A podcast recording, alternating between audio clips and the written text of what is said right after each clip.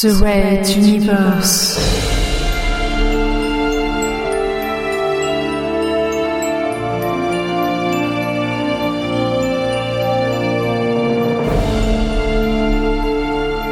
La plus grande saga galactique jamais entendue en podcast.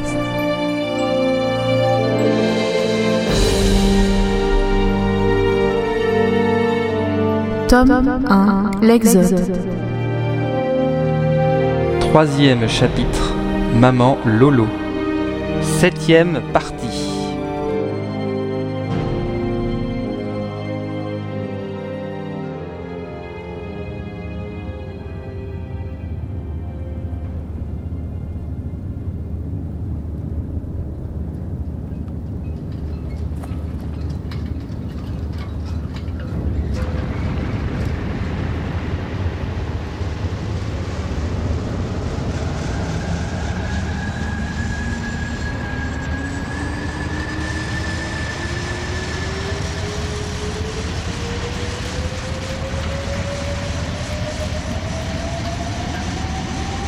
Le dock numéro 4 est très semblable à tous les autres docks spatiaux de l'époque. Une partie d'accostage pour les vaisseaux à fort tonnage, hors atmosphère. Une partie pour les vaisseaux plus modestes avec des hangars pressurisés. Une zone de contrôle de douane. Une seconde zone pour le déchargement. Quelques entrepôts provisoires et enfin une série d'entrepôts de stockage à moyenne durée. Les quais étaient donc des lieux immenses. On pouvait y travailler toute la journée sans s'y croiser et en général on ne s'y déplaçait à pied que par obligation.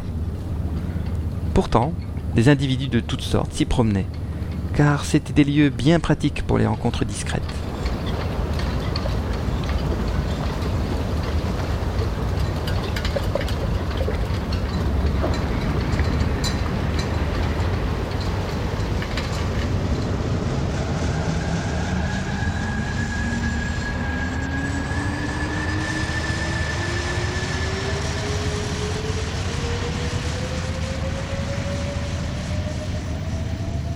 Azala utilisa son passe spécial pour pénétrer dans la zone des entrepôts provisoires.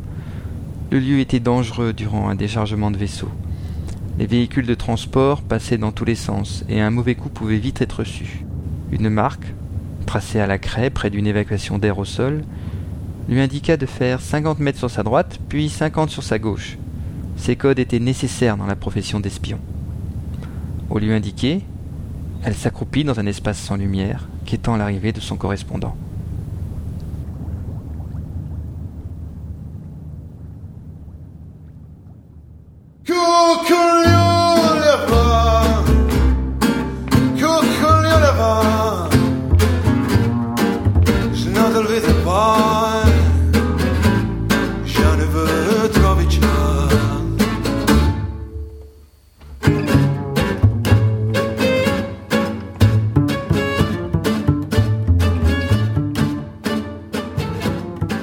Pendant ce temps, à quelques centaines de mètres de là, Phil et Adenor, main dans la main, longeaient la cloison du fond en direction de leur rendez-vous avec Redabé.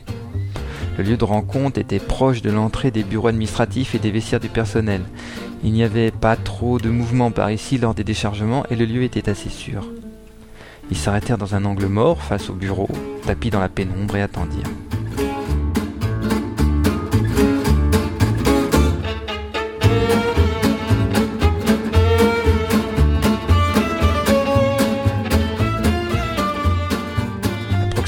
Des deux êtres, l'ambiance étrange de solitude dans un grand espace, ou simplement une libido exacerbée avait donné à Phil quelques idées coquines, mais ce fut Adenor qui réagit la première, attirant à elle son compagnon et l'embrassant goulûment à pleine bouche.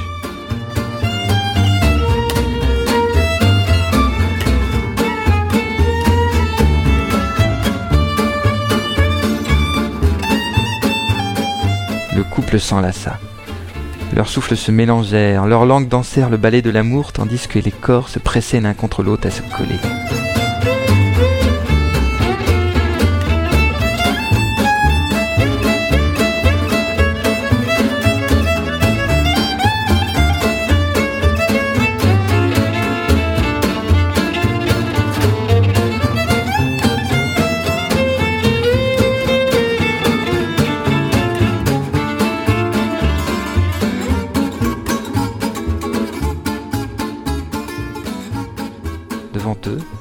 Petit groupe d'une dizaine d'hommes ténébreux passa en silence.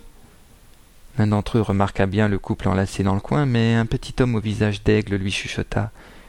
Laissez-les, ils ne verraient même pas passer un troupeau de zèbres éléphants. Nous avons mieux à faire. Elle est très proche de nous maintenant. Et la troupe poursuivit son chemin, en ligne droite vers l'emplacement de la princesse Azala.